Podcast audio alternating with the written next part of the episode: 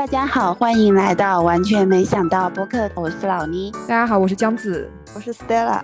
我们这一期的主题是，啊，如何月薪两万五上班看易经啊，就是想探讨一下，能不能有一些轻松打工、轻松上班的方式啊。然后我们这一期的老师是在某个宇宙大厂打工的，我们的肖工老师。Hello，Hello。啊，我我在我在想，我我在要说一下，为什么当时呃要录这个？嗯，因为我去找肖工姐妹，就是去说了一下我一些工作上的困扰，然后她发现，呃，她发现我觉得我面对面对的问题都是比较很小的问题，然后我当时就想做这个。什么叫很小的问题？比如说你之前遇到过什么问题，去请教了肖工老师？对，老倪，你是一个问题问了 N 个人是吗？啊，对，就我可能，但是我可能问你们的问题会比较碎。我问肖工老师问的会，我们打了快 两个小时的电话。就比如说，我觉得说啊，我觉得我的工作量对我来说是超负荷的，呃，但是呢，还是要再给我很多工作量。我觉得我的工作量可能是有点负荷的，但是还是有很多工作。哎，肖工老师会怎么解决？这个其实是之前我发现，呃，那个老倪他是。工作的已经时间比较久了嘛，已经六年的一个工作经验，然后他又是比较资深的一个呃工作一个岗位，然后但是他这边天天加班到凌晨或者是十二点多，然后做的都是很碎的活，就是呃一个很基础的活都是他在做，就这就是比较不合理的一个情况，然后然后我就发现他其实就是因为。自己的工作能力也确实比较好，他是那种来者不拒的类型，就是所有的活给到他，他都接，然后也直接就把活做了，然后就导致他，呃，因为他比较好用嘛，就导致领导什么活都交给他去做，这个其实是不太合理的。就是你你工作到一个阶段了以后，你是需要去分辨这个活的好，呃，这个活对你的价值，然后。对你有没有那个呃比较好的一个体现，嗯，然后如果是比较杂的活，你完全可以是不接，然后只接对自己比较有价值、有有成长的活，因为因为你确实你在公司要体现你的价值，而不是呃所有事情都干，反而让别人觉得你觉得你就是不太好。哎，肖郭老师，你是 HR 吗？不是啊，我 我也是运营啊，我也是运营。嗯，哎，那我很好奇，要怎么对领导说我不接，我不要接这个活吗？哦，就是大家也知道这个活有一些是比较鸡肋，对自己没有什么价值，有一些是呃比较好的活，这个大家都有一个分辨能力哦。然后，嗯，就是因为我们在一个团队里面去工作嘛，他并不是一个人，如果只有你一个人，那你没办法，你所有活都要干，因为你领导下面就只有你一个人。然后，如果你不是一个人，你是一个团队的话，你就可以去用反问的一个方式，就是呃，这个活丢给你，你觉得它没什么价值，你就说这个呃，就是这个活是干啥？然后说我现在可能我现在的工作量，我今天的工作是排的这样的，一二三四，我今天要做这些活，然后这个活它的它大概要占用我多长的时间，然后我要做多久？然后才能把它完成。然后你领导，你帮我看一下他的工优先级是怎么样的？哎，那领导就会说这个应该你来排自己的优先级啊？不是不是啊，你就说呃这些活都很我我认为都挺重要，我觉得他的优先级是这样子，你觉得怎么样？或者你就往后拖，你就说我今天有很多事情要忙，但是这些这个活我可能只有明天才能做，或者我这周几才能。交给你，你如果要的急的话，我建议你怎么怎么样，就给领导一个选择。嗯，因为我之前上，就我们有一个顾问会来我们公司指导我们工作，然后那个顾问就会说，你不要让领导做决定，你要让领导做选择。做选择，对，是的。嗯。哎，那我我问一下校校工姐妹，就是，那我这样的心态呢，我就会觉得大家都很忙。那我要要不我也多做，要不也多做一点吧。就是我有点不好意思把，可能把呃给我的活，然后我再呃推给 B，或者是说给给 C 做这样。就是如果看到别人在忙的话，我就会有这种心态。老倪，我已经看穿你了，我觉得你就是一个 讨好型人格，你就是连这可能是你的问题。对，因为你连那个兼职你都不敢得罪。嗯呃，但是后面那个兼职我就疯狂在群里面艾特他，就是我后面都不和兼职做私聊了，就我们只在群里沟通。你要不要说一下那个你跟那个兼职的故事？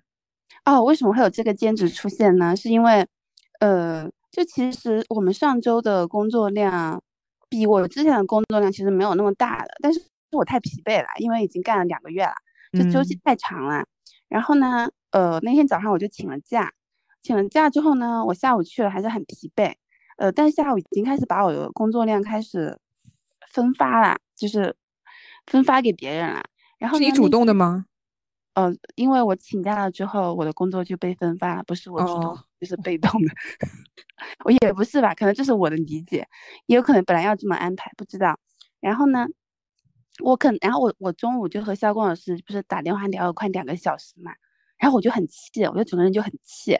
然后呢，我去找我们的项目负责人，就说，呃，这个工作太饱和了，我觉得，呃，这样不好，就是这样，就长期对我们来说是种积压，就是疲惫的积压。所以我觉得我们需要去找外援。呃，然后呢，他就给我说，他就会帮我开始找啊什么的。啊，刚开始有点推辞了。然后那天呢，我我就我还很直接的问他说，那你，嗯，那是因为我们。呃，我们那个呃，VP 给钱很多吗？就大家很累嘛，因为大家打工都非常的辛苦。然后他还给我说什么呃，见仁见智啊什么的。然后反正最后给我的解决方案呢，就是说 HR 已经在开始帮我招聘了。然后呢，我们周末我们 HR 就疯狂在朋友圈发信息。然后后面呢，周一又真的找到了一个小姐姐。然后周一找到了一个小姐姐呢，她十点钟和我们打招呼，我们可能十一点上班啊。然后我十一点艾特她说。呃，你你你好了吗？我们加个微信吧。然后他又一直不回我，就一直不回我。到下午三点的时候，然后我们项目负责人给我说，这个小姐姐好像在生病，还是她睡着了，就说她今天请假了。嗯，好。然后开始的第二天，开始的第二天之后呢，呃，就是给这个小姐布置一些作业，然后她又交给我，然后她又交给我了之后呢，我就给她说了一二三四五的问题，然后她就给我说。那你就自己改嘛，然后我就说，我反正我就说希望他他改，然后他就开始给我解释他的每个 idea 是怎么样的，然后他给我解释他的 idea 比他写在那个 Word 里面的长了八倍吧，嗯，然后我就给他说，那你下次，那你下次就是都写在 Word 里，对，就说要不然我也看不懂，哦，对他还会阴阳我，我说这个东西我看不懂，他说你为什么看不懂？现在很流行。啊，上天！他可能真的觉得这个很流行。然后我还，然后呢？我觉得，然后我弄，然后呢？我还打了个问号，说你发个视频来看看。哎，反正就是一堆吧。然后第二天，然后当天呢，我就和大家就吐槽了一下这个，呃，这个，呃，这个兼职小姐姐。对。然后后面我觉得，我就不想和她。我后面觉得最好解决方法就是，我什么时候，我什么事情都是在群里面和她沟通。然后给他一个时间，哦对，哦就是哦对，还有一个就是大概我六点让他写一条微博吧，然后六点五十我问他写的怎么样了，他说他写不出来，然后呢我就给了他一个方向，然后呢他说他要去吃饭了，嗯，然后老倪发在群里问我们的是，他觉得这个小姐姐做什么最后都变成他在补充，就等于是他自己再做了一遍，就觉得很气，该怎么办？对，然后我还知道他日薪四百耶，日薪四百哦，你干嘛不找我？对啊，干嘛？什么意思？我觉得主要 是是那个老倪让那个兼职再修改一下他写的内容，然后那个兼职直接弹给老倪说，对，你们自己去归纳总结一下我写的，我就觉得这个就很不对啊。嗯。对，但是呢，我们东西都要的很急，就是我们东西是那种三点三点给你一个东西，你你六点要交的。问一下 嘉宾说，就是肖工，如果你遇到这种情况，你会怎么就跟这个兼职小姐姐聊好了？因为呃，我们我就是我也是做运营嘛，我们其实也有很多的项目，然后要去跟不同的人对接，去做做活动啊之类的。嗯。然后你如果是有一个 deadline 的话，你就跟人去对接的时候，你要。把这个 deadline 提前，因为大家都有一个余量嘛。就比如说嗯。你是六点要发，你就要早一点去跟他说，然后提前你说四，你说你四点要给我一个终稿，呃，然后这个终稿的话，你就给，然后你把你的需求一定要描述清楚，然后跟他确认你的需求有没有，他有没有理解你的需求，然后之后的事情就不要管，你就说你你只需要那个点儿去那个时间点去给我，然后给到我以后，我再去判断这个东西行不行，然后给出嗯修改意见，然后你去修改，就是你就你就当一个机器人好了，就不要跟他扯太多。我感哦我感觉你的问题就是你跟他说太多了，他你就容易他给你下套，你就被他牵着鼻子走。哦，哎，但如果是他态度不好呢？就是就是态度不好，我要怎么说？就是比如说你让他做，他可能也做，但也不我发现你的你的一个很大的问题就是有时候不太会直球，就是太太委婉了。你们两个对啊，你发一个问号过去是干嘛？工你作关系啊，对啊，对啊，你不用太你是甲方，他是乙方啊，然后他对啊，你就发个问号，或者说呃，或者说你是不想做吗？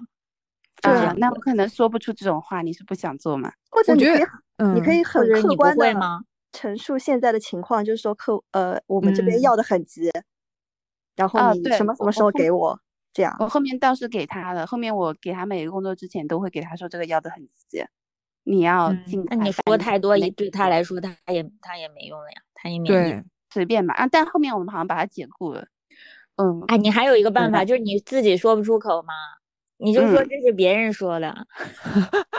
领导，我跟你们讲，我们有一个领导特别搞笑，就是他，因为我们是市场部嘛，美工在我们部门，然后他会要有一些很很无厘头的需求，就会交到我们手上来，然后我就会挡回去，我就跟他说最近在忙什么什么项目，所以这个项目可能会排得很后面，如果你很急的话，你可以找一个那个兼职去做，然后他一个电话就打给大领导，然后呢，大领导就会直接一个电话再打给我领导。然后我经常会听到我刚刚拒绝完那个领导的需求，然后我领导就在办公室里接到了大领导的电话，就什么，哎，叉总啊，你好，你好，哦，那个东西啊，我们是会做的，会做的。然后他就他在发微信跟我说不要做，就说这个东西我们暂时没时间做，就不要做，我会他会帮我们挡掉这样。嗯，所以你可以去，下次你就可以就推给别人，让别人去帮你 cover 这个事情。哎，不过说起这个，我想跟你们讲，就是我当时入职跟你们一家公司的那个时候，不是嗯我们部门当时在做一个活动吗？线下的。然后当时我刚入职，我就什么也不懂嘛。但是因为那个时候，因为会有很多物料嘛，然后他们就让我去联系那些做物料的公司。啊，对，然后又因为我有车，然后虽然我是小姑娘，但是他们就觉得我有，就是其中一个主管，他就看我有车，然后他就一直让我去运货，就上班的嗯时间就会突然叫我出去运货，就一直让我利用我周末或者下班，然后嗯上班的时间也是一直就是频繁的去搬运货。然后我当时因为我刚入职，我也不懂嘛，然后我想说啊，他让我做，应该这是我的职责吧，我就做。你就去了。对，我就一直在做，结果后来因为就太频繁了，后来我们部门的大 boss 就跟我私底下说，你不要老是这样被人用，嗯，像一个小三子一样使唤。然后我当时都已经干了很久了，我才想说啊，原来这不是我分内的事吗？嗯，对啊，因为我一直以为这个是我的职责所在，然后我就觉得，哎，当时我真的太傻了，而且一直帮他搬货，还把我的车车顶都给有点弄坏了。车顶就是它那个那种物料，有的东西很长嘛，我要塞嗯到我的车里的话，那个东西哦顶到了我的那个顶，就有点刮花了。所以是没有给你任何报销的邮邮费这种东西。啊，后来给我报销了两百块钱邮费。周末你知道吗？我在嗯家好好的休息，他就会说他要去跟什么，就是大学城的女生谈什么。他说你过来一起，我就想为什么我过来？他说别人都是女的，他说他觉得不好谈，有一个女的一起谈比较好。然后我想说为什么啊？然后我我就不想去，然后我就没去。结果到了晚上，他又要让我去跟他一起去在公司理货。然后你知道大周六我还去公司，那时候我真的太傻了。那那你当时的岗位是什么？就部门助理啊，所以部门助哦理这种行政类的职位，我后边就很讨厌做，因为它就是一个分不清，分不清楚界限的一个职位，就是没人做的都可以叫你做。嗯，但其实也是看这个你的领导是什么样的人，有些人就很没有边界感，就可以乱就乱指指挥人。但如果你领导是老倪这样的，他就会默默一个人周六把护全理了，然后跟你说别来了。哎，我真的有可能是这种性格哎，是的，我觉得你会。对，然后我为什么今年这个问题暴露的特别特特别大呢？是因为我之前不是在。上海的广告公司嘛，就职能非常清晰，我就每天埋头苦干就好了。我可能多干少干，我也不会觉得自己多干少干。然后呢，我现在换了个环境嘛，我现在是在客户部，就是有很多属于客户部的工作。对，那会很烦，因为就是要一直与人沟通，是吧？嗯，对，对，客客户部就类似于 account 那种吗？对，我就在一个 account 的部门，对。哦，对了，就是还有就是，就很多人啊，对，呃，肖工老师还指出了我一个问题，他觉得说，如果我一直在这边埋头苦干，而我的领导不知道我干了什么，那我就是无效工作的，对吧？嗯，就比较无效。嗯，这要怎么说呀？就是怎么让领导知道吗？就呃，就我正好最近也在看《易经》，然后他。他们那个有一个爻卦，就说的比较有意思，就是你如果是一个龙的话，你人生是有九个阶段的，就是第一第一个阶段是潜龙勿用，就是你还没有出身社会，你要学习的时候，你就要那个呃低调低调，你就多观察周围，然后呃多观察周围，看看别人是怎么做，了解了透彻以后，到第二个阶段你就要表现自己，嗯。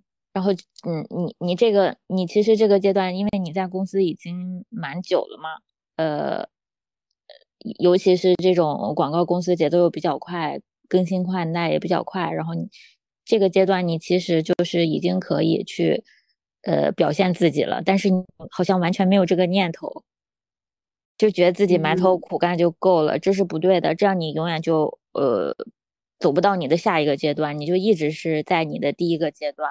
默默无闻，你如果是觉，但不是说这样不好啊。你如果喜欢这样的生活，你不想往上走，你喜欢这样子就在下面，嗯，默默的干，我就是这个性格也可以。但是你自己又呃不愿意嘛，你又有这个心往上走，那所以你就是要表现自己，但表现自己你一定要把握好这个度，就不要不要，就我现在其实我我现在工作也有这个问题，就我有时候。表现的比较过的话，就容易遭人记恨、遭人嫉妒。对你表现的话，你首先要基于一个前提，你是要让你的主管高兴，因为他是最最每天看着你，然后你表现你你表现好的话，他会给你一些实实质的利好。一个是你的主管，还有一个就是你主管的主管，就他们俩就够了。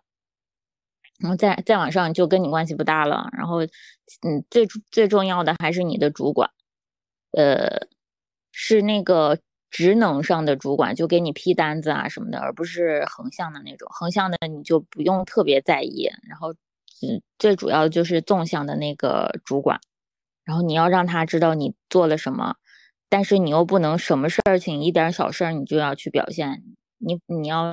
有一个总结，经常要有一个什么周报啊、月报啊，就向上汇报那种。你要把你的亮点突出出来，然后你干了什么活之类的。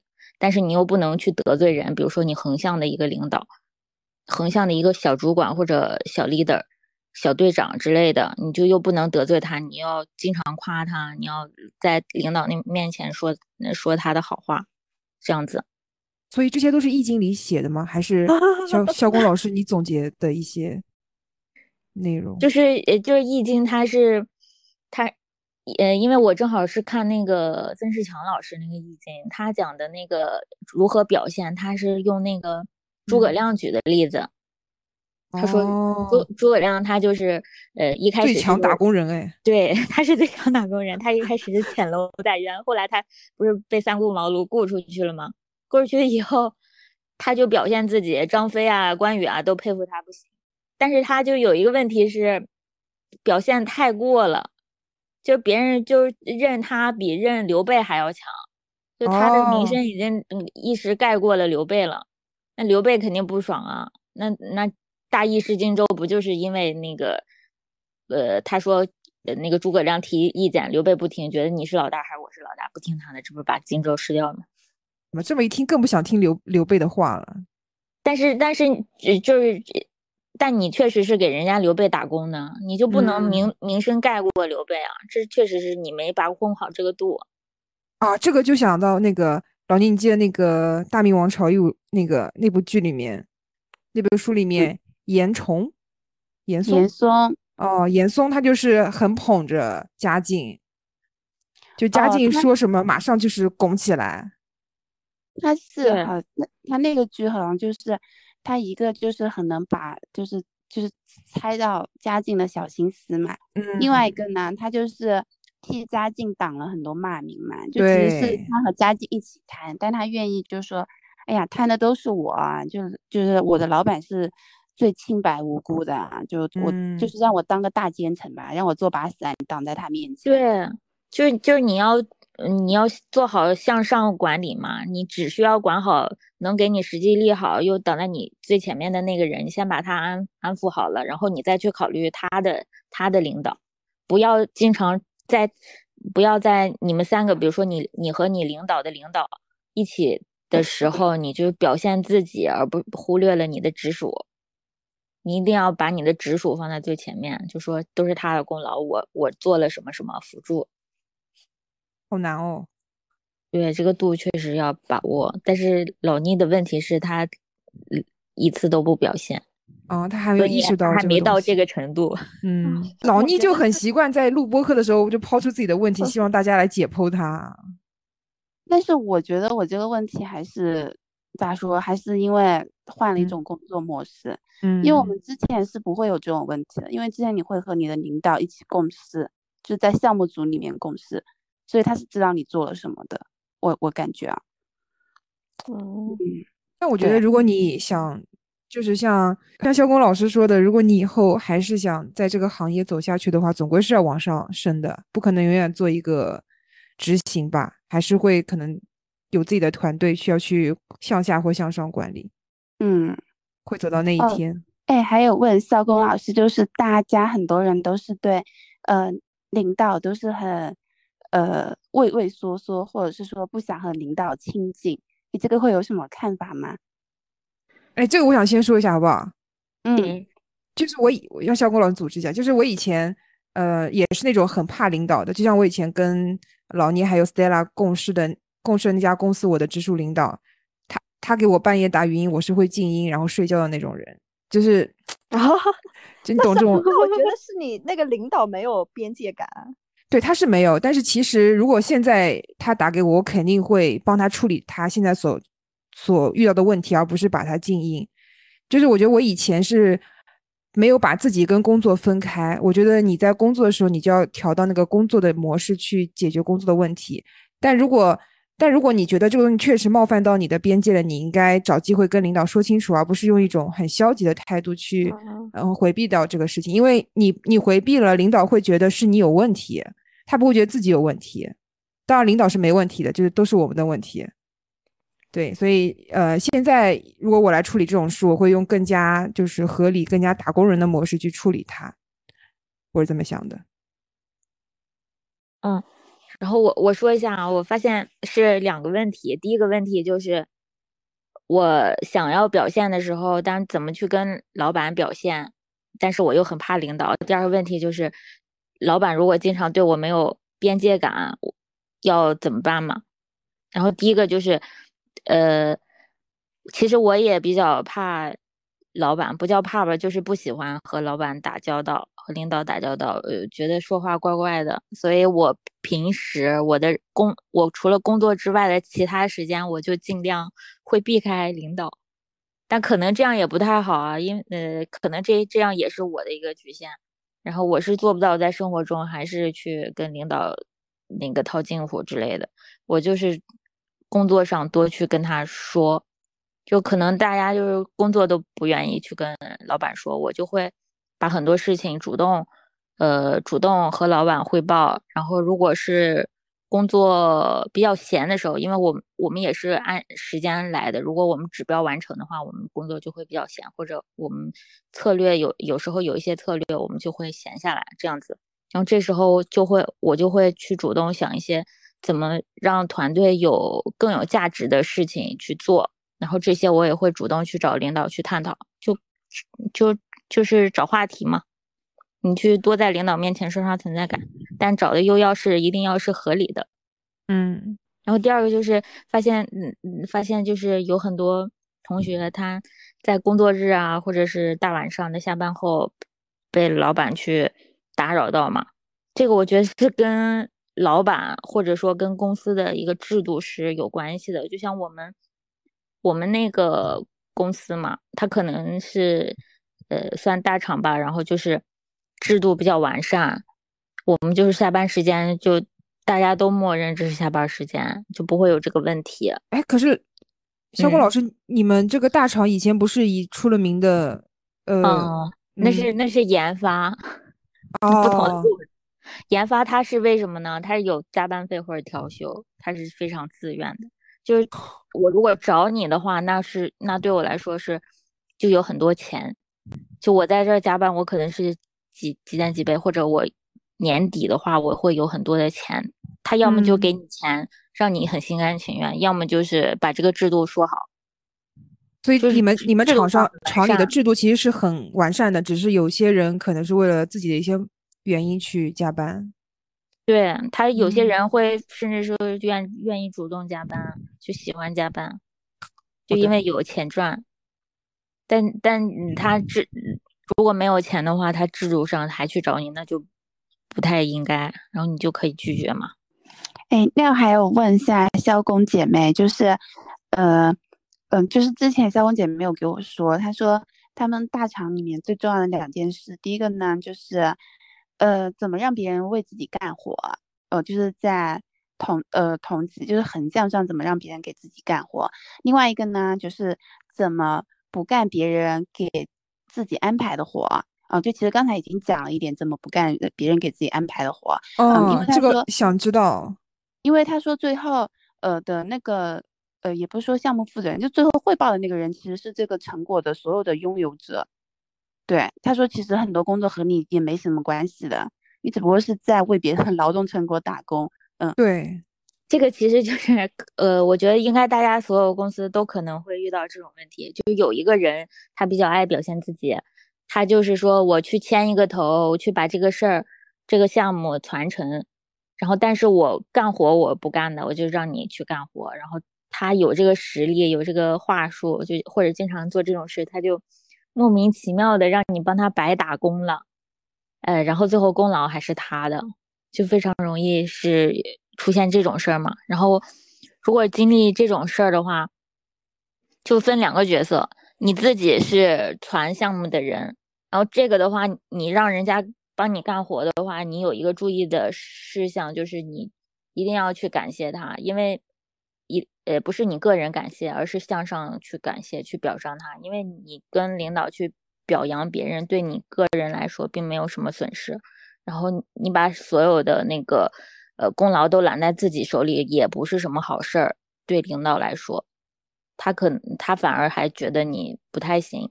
但是你多去表扬别人的话，其实是一个好事儿。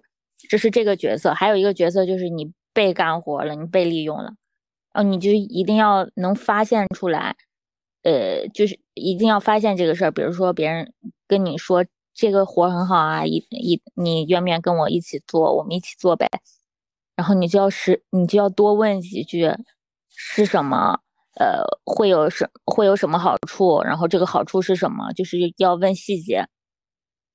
然后问，然后也不要不好意思，别人说来一起做吧，我就一起做，然后什么都不表现，什么都不要，就要跟他说，你如果让要让我干这个事情的话，我给你这个资源的话，你能给我什么？就提前把这个事儿谈清楚。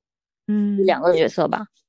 哦，这个我又想提我们公司另外一个领导，就是他是一个比较年轻的呃男生，然后怎么说呢？就进公司之后，他手上就马上拿到了一个大比较大的项目，是帮我们可能去追一笔款项嘛。然啊，因为为了追这笔款项，然后他就会集结他底下一些同事或者是别的部门的同事为他干活。他就是特别的不会向，就是不会向下管理他底下员工，以至于有一个女生就会反问他：“你怎么这么爱揽活？”就反问那个领导，就是说你你这么爱揽活，搞得我们可能连续加班一个月了，都呃可能都很累嘛，大家身心俱疲这样子。然后这个小男生就一下子愣住了，就。因为他那个那个那个同事是在办公室直接问大家，就对，就当着大家面直接问他的。这个女生不是你吗？当然不是我，我已经是一个成熟打工人，我肯定不会这样问他。是个比较年纪比较轻的小小姑娘这样。然后呢，那个男生就愣住了，之后就走了。走了之后，他隔了大概两分钟吧，又跑回来了。他就说：“啊，虽然你们很不高兴，但是这件事我们还是要做。”啊，我就心想你你你就不能让大家缓冲一下，大家。就是愧疚一下，然后再来嘛。你这样一来，他更加难，那个女生就可能更加讨厌他。所以觉得这个这个肖工老师讲的这个还蛮重要的。对你，你就没有他他这个男生问题就是没有表表现出来，就跟他们说你只是指挥他们干活，没有告诉他们你干这些活对你个人对我们团队有什么价值，然后就没有画饼嘛。嗯，就是你尤其 尤其你。向这个可能是向下管理吧，向下管理就是必须要画饼，就是他可能干的一件特别杂的事儿，但你一定要跟他说，这个活你干完了以后对你个人有什么提升，就是啊，或者说有一些什么奖励，有些什么利好，就不然的话，人家凭什么帮你干活还那么愿意啊？嗯。他可能是没有跟这个女生沟通好，就是而且刚来公司的话，不要表现的太过，你需要先摸清楚情况以后，就还是易经说的，你要摸清楚情况以后，大家是怎么配合的，什么性格的，怎么让嗯大家配合的更好，然后呃流程是什么流程，你摸清楚了以后，你再去冒头，不要一上来啥都不知道的时候你就去冒头，它是两个问题吧，我感觉。对，哎，那我。怎么办？我觉得我有种圣母心态耶，就是圣母。对，就是比如说，嗯，我觉得如果我给别人画饼我都不太好意思，我就希望是真的能够有什么实质性的好处啊什么的。然后如果看到我很早下班，然后别人要加班到一点，然后我也会有点难受。这样，这个我也会。就以前，呃，产品跟技术他们要发版了。他们就会说，一般来说都要运营留一个人来陪他们一起发版，就万一有问题要改什么的。以前我就觉得啊，那我就留下来吧。但其实留下来一整夜，就是到凌晨四五点，快天亮了，可能都没有我什么事。他他们这么说，只是为了以防万一这样。但我就会傻乎乎的觉得，他都这么说了，我应该陪他们，他们这么累。但其实就根本就没有我的过的工作量，所以有些时候后到后来，他们说这话，我都会说啊，我手机会一夜开机，如果你们有问题，马上打给我这样。我回去了，就怎么说呢？就是有点自知之明吧。我觉得我就是以前太没自知之明了，觉得自己很重要。其实你根本就没有那么重要，所以把自己拎得清之后，就没有那么多负罪感。我只能说你们人都好好，我都是到点下班，不会多待一到点下班。以前了嘛，以前刚开始工作的时候。所以老倪，你是因为呃跟你做同一个项目的同事还在加班，还是说就是？对，就跟我做同一个事情的同事还在加班，就会有时候会有一点负罪感。但他不是为你打工啊。哦，对，哇，他是为公司打工，但是赚赚钱呢。哦，也是。那那你会你你加班的时候，如果没有同事陪你，你会怨恨他们吗？我没有啊。那你就相信别人也不会怨恨你啊，就好。我不是怕他们怨恨，哎，就是心里面就有一种愧疚吗？啊，对。哇，你这个就是我说的，就把自己看得太重要了。哦，他又不是给你打工。对啊，是的，是的，他也可以找领导反映。肖工老师，你是什么时候开始读易经的？就感觉怎么会有这个这个这个契机去开始读这个东西？一周前吧。啊，一周前？对，看了 一个。是为了我们这期播客吗？啊，那那倒不是，就是就是就是。我觉得可能到我们这个年纪都会都会有这个问题吧，就是容易焦虑。这可能又是另外一个话题了。但你问到，我就先简单说两句。焦焦虑什么？感觉你过得还挺好的吧？就我觉得，嗯我觉得只要是呃做运营吧，可能其他行业也一样，就比如说写代码的，然后到这个呃三十三十五就会比较焦虑，就嗯而且最近那个大环境不是不好嘛，各种裁员也特别多，然后我们这边杭州这边又更夸张，就是嗯各种裁员就特别多，就容易焦虑，就觉得要有自己的一技之长或者是横向发展。因为发展嗯到，那我在我们公司发展到现在，这个已经很难再往上走了。就是再往上走，可能就要我的我的领导再往上走才行。但是他再嗯往上走，那也是更难的，就是已经是比较瓶颈天花板的，所以我就考虑横向发展。但这时候就很焦虑嘛，人一焦虑的时候就需要找一些慰藉。我我就是会只搞玄学，然后我其实也除了易经啊，也会看一些星盘啊什么的，算命什么的。然后最近在研究易经，觉得还挺有意思的，以后说不定还能发展副业，就出于这个考虑吧。哎，那老倪易经是不是也是呃算命，就是那个爻什么东西的一一种啊？嗯，其实我觉得可能算命就是爻辞它的一种体现方式啦，它是有哦很多的智慧在里面的。就是嗯，就比如说像那个小龚老师说的，他第一卦就是亢龙有悔，他每一卦都是说你人生的不同的阶段嘛。然后就因为我前老板，就是我和小朱老师的前老板，本人也非常的喜欢易经，他还说过，就是做人要要做到两面嘛，一个叫一个是就是好像六十四卦的第一卦就是至刚之卦，就是天行健卦对，哦，对，天行健，君子以自强不息，就是你要刚硬，你要刚强。但是呢，你你做这个不行，你还有有一个就是那个要，呃，那个乾呃乾坤卦，就是哎是什么？坤卦是的，坤是地，对，是天，对，呃，地是呃坤，就地好像是有容乃大，就是呢，你又要去打辅助，就是你人生的角色可能要不断的切换吧，就有点这种，就感觉中国的环境就是教你那种因因环境而动的那种感觉，嗯就嗯该你表现的时候你要刚，然后该你打辅助的时候你就要那按照那个坤卦的时候就是。呃，什么有容乃大，我忘记了那个到底怎么讲的。就其实他嗯是很有智慧的，就是教你做人。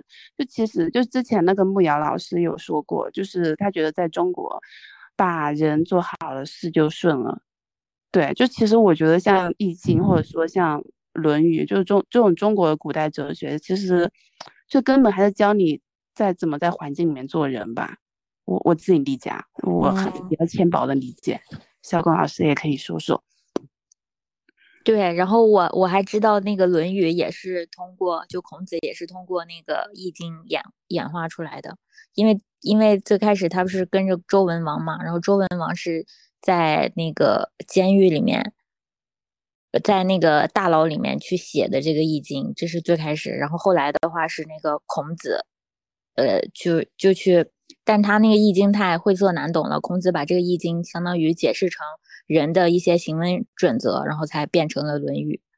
所以就是他，他是这个孔子也是很特别厉害的一个人，就这个《论语》就教我们，其实是教我们呃怎么用处世易经的智慧去做人做事，这样子。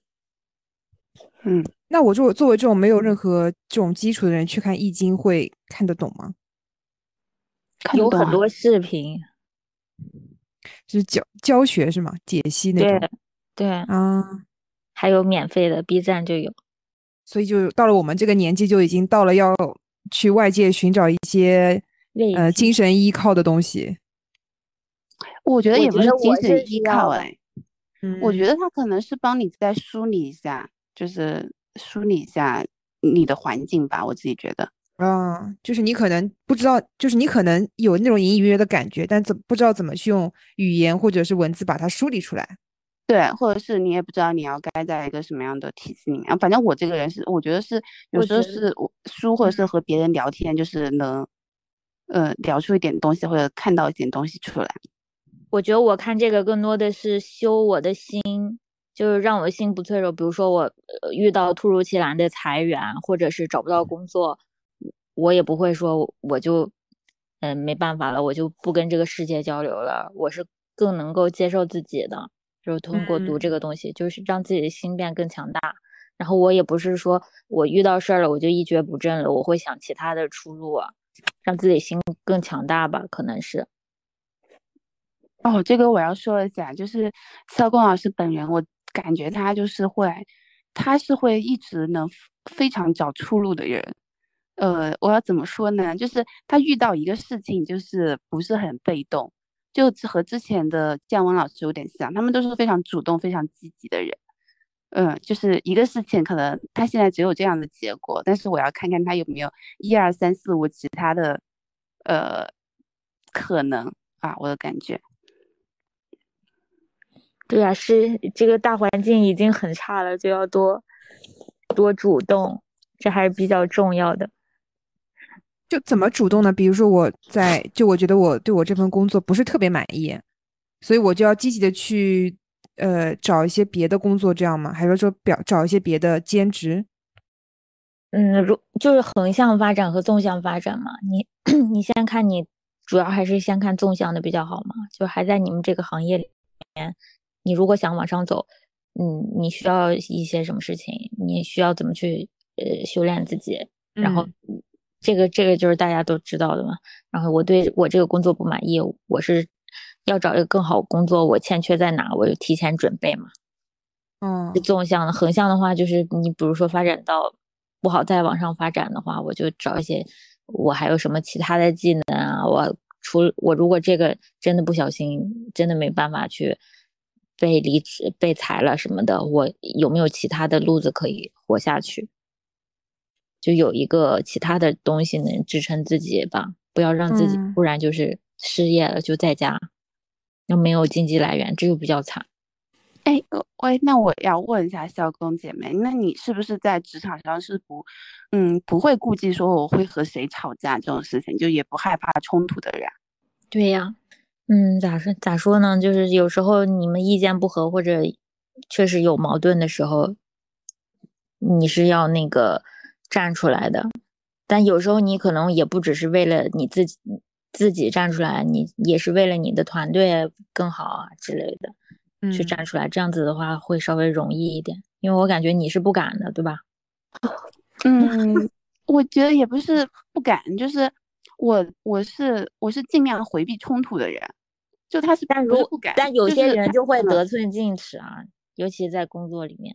嗯。嗯，这个就是我和那个我和那个木瑶老师有还有讨论过，呃，就是可能哎，这可能和因为他不是怎么说，因为其实工作只是你人生经历或者是你性格的一个体现而已嘛，就你包括你的处事法则，那他其实很多问题还是呃，就比如说是性格问题或者是怎么样的问题啊，就是然后，但是他但是他建议我是要大胆的去和别人就是冲突嘛。我觉得可能是因为我爸妈经常吵架，然后我都是做那种润滑剂的角色，就是我是很害怕冲突，就是我希望世界上不要有冲突。就我不只是不会和别人起冲突，还是希望在别人起冲突之后就是润滑的人。但是他现在的工作，就可能老倪现在的工作是一个需要跟别人起冲突的呃，岗位吧？嗯也不是需要，就可能还有更好的解决方式啊。可冲冲突不是唯一的方式啊，但是是不可避免的。对，冲突是最直接能解决我觉解决问题的方式。就像我领导他们，感觉他们是经常会起冲突，但是第二天又会和和睦睦的，可能是假装和睦的在那边聊一些有的没的。你在职的时候就觉得同事都傻逼的要死，是吧？就你不可能觉得大家都好好。嗯，特别是换到下一家公司，又发现原来有更傻逼，就会觉得啊，前前公司的同事都人很好。等肖工老师对易经有更深入的了解，我们再来聊吧。我还挺想知道易经到底在在说什么的那你自己去看呐。啊，不想看呢。